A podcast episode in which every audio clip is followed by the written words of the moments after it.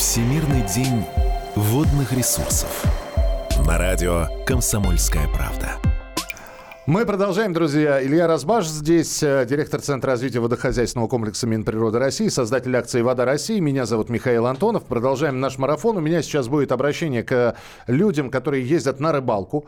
Э, друзья, куда вы ездите и уровень загрязненности тех водоемов, в которых вы ловите рыбу? Ну, вы же можете оценить. Вы приезжаете, а там все за замусорено. Замусорено. Как я, да, как аккуратненько, да. Э, вроде бы и предлог тот же, а замусорено.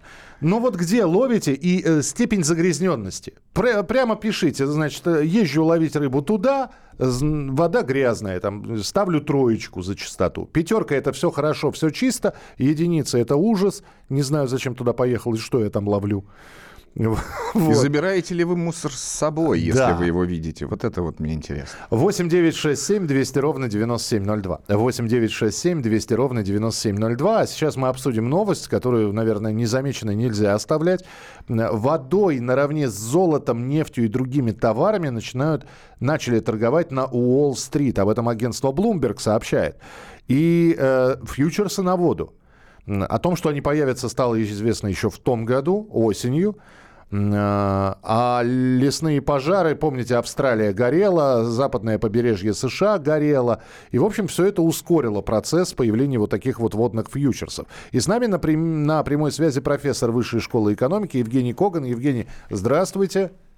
Да, доброе утро, добрый день. Э, э, вот хочется у вас спросить, первая реакция на новость. Давно пора или вы не понимаете, зачем это все? Да нет, я очень хорошо понимаю. Я как раз считаю, что не просто давно пора, а давно уже перегорело как пора. Вы понимаете, какая штука? Дело в том, что вода – это ресурс. Причем ресурс и необходимый для нас так же, как э, питье, как воздух, как все, что, все остальное, а воды мало. Чистой воды в природе крайне мало. Но вода и ресурс для сельского хозяйства. Теперь посмотрите, что происходит с сельским хозяйством. Мало того, что мы плодимся и размножаемся, что ничего, в общем-то, плохого в этом нет, я имею в виду все человечество так сказать, как Господь Бог нам повелел. Но, э, ко всему прочему, еще из-за глобального потепления у нас большие проблемы с засухами, есть э, там альнинья, есть прочее. И вода сегодня – это ресурс не просто жизненно необходимый, но еще очень непредсказуемый по своей цене. Поэтому что такое фьючерсы? Что такое вообще возможность купить вот этот инструмент на воду? Представьте себе, что вы занимаетесь сельским хозяйством, и вам вода нужна, ну, как говорится, как воздух, постоянно и для орошения и так далее. Представьте себе, что жаркое лето, и у вас не хватает воды, вам надо покупать, цена на нее растет. Как предохраниться от этого? Как защититься? Если ты этого не сделаешь, тебе нужно будет в итоге поднимать цену на свою продукцию, потому что у тебя издержки растут. Угу. Ну и, соответственно, рост цен. Или ты прогоришь, потому что другие будут продавать дешевле. Мораль. Если у тебя есть возможность захеджировать, иначе говоря, застраховать вот этот ресурс, то есть купить столько воды, сколько нужно тебе будет для э, орошения. И по, той цене, значит, и, и по той цене, которая тебя устраивает. Не, Именно. И, и ты не будешь зависеть от цены, даже если она вырастет.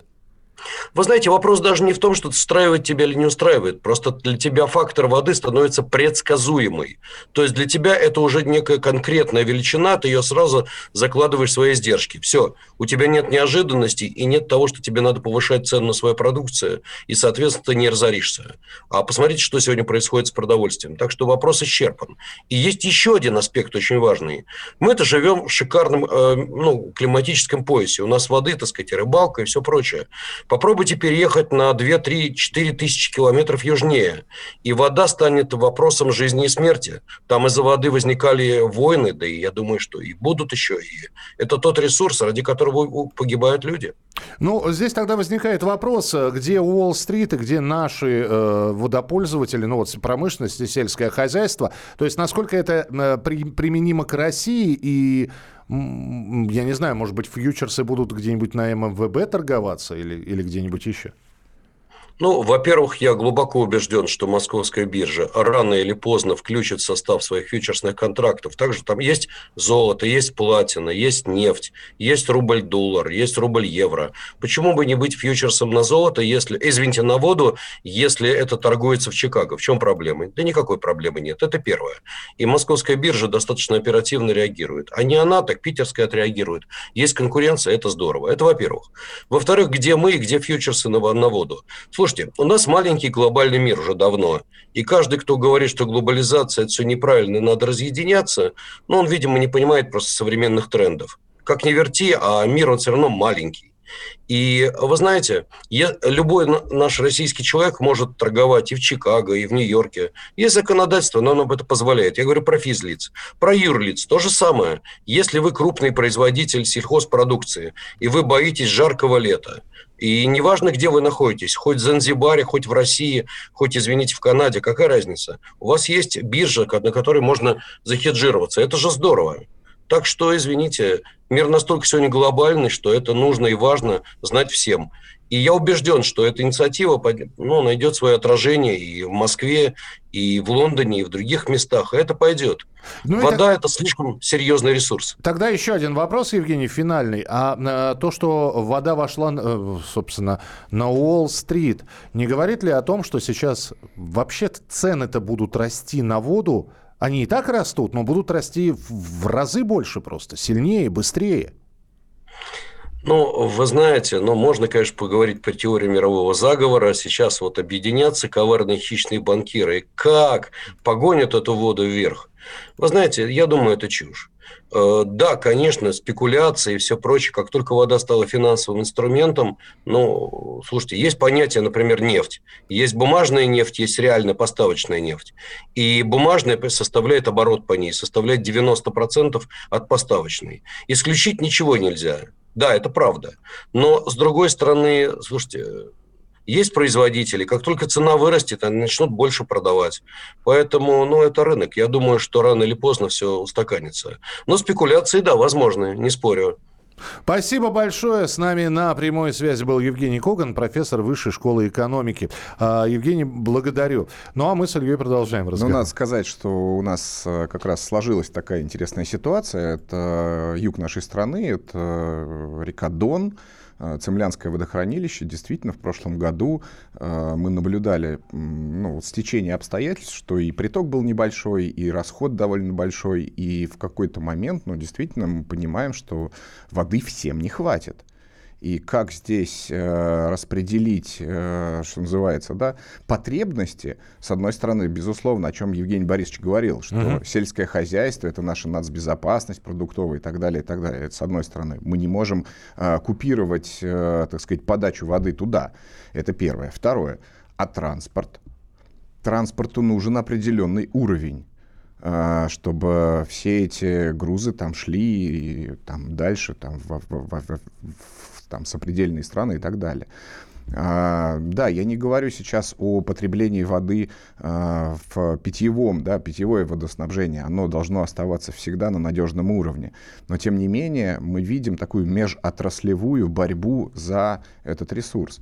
Ну, а сделать-то мы его не можем. То есть добавить его в какой-то определенный момент времени мы не можем. Да, слава богу, природа наделила сегодня этой зимой нас вот сугробами, которые мы видим, да, большое количество воды, и о чем министр говорит, что мы готовы к паводкам, готовы к большой воде, которая, ну, собственно, да, тает и будет наполнять водохранилище, но тем не менее наши речки тем не менее, посмотрим, как мы переживем э, этот период, э, достаточно важный для нас, и с каким количеством воды мы выйдем в меженный период, то есть э, уже ближе к лету и в лето, да, и вот здесь вот э, вопрос действительно, что вероятно, о чем говорит Евгений Борисович, нужно будет придумывать некий финансовый механизм для того, чтобы распределять этот ресурс между отраслями.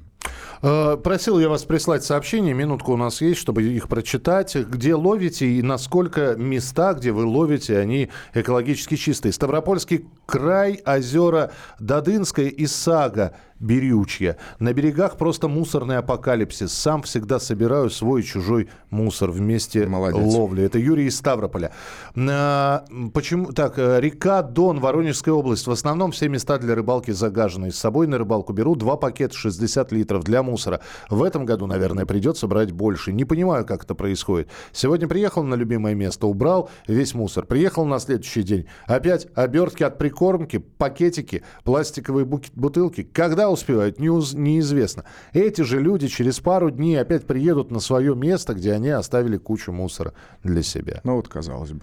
8 967 200 ровно 9702. Присылайте, пожалуйста, свои сообщения. 8 967 200 ровно 9702. А с юным экологом-волонтером мы с вами встретимся через несколько минут. Оставайтесь с нами.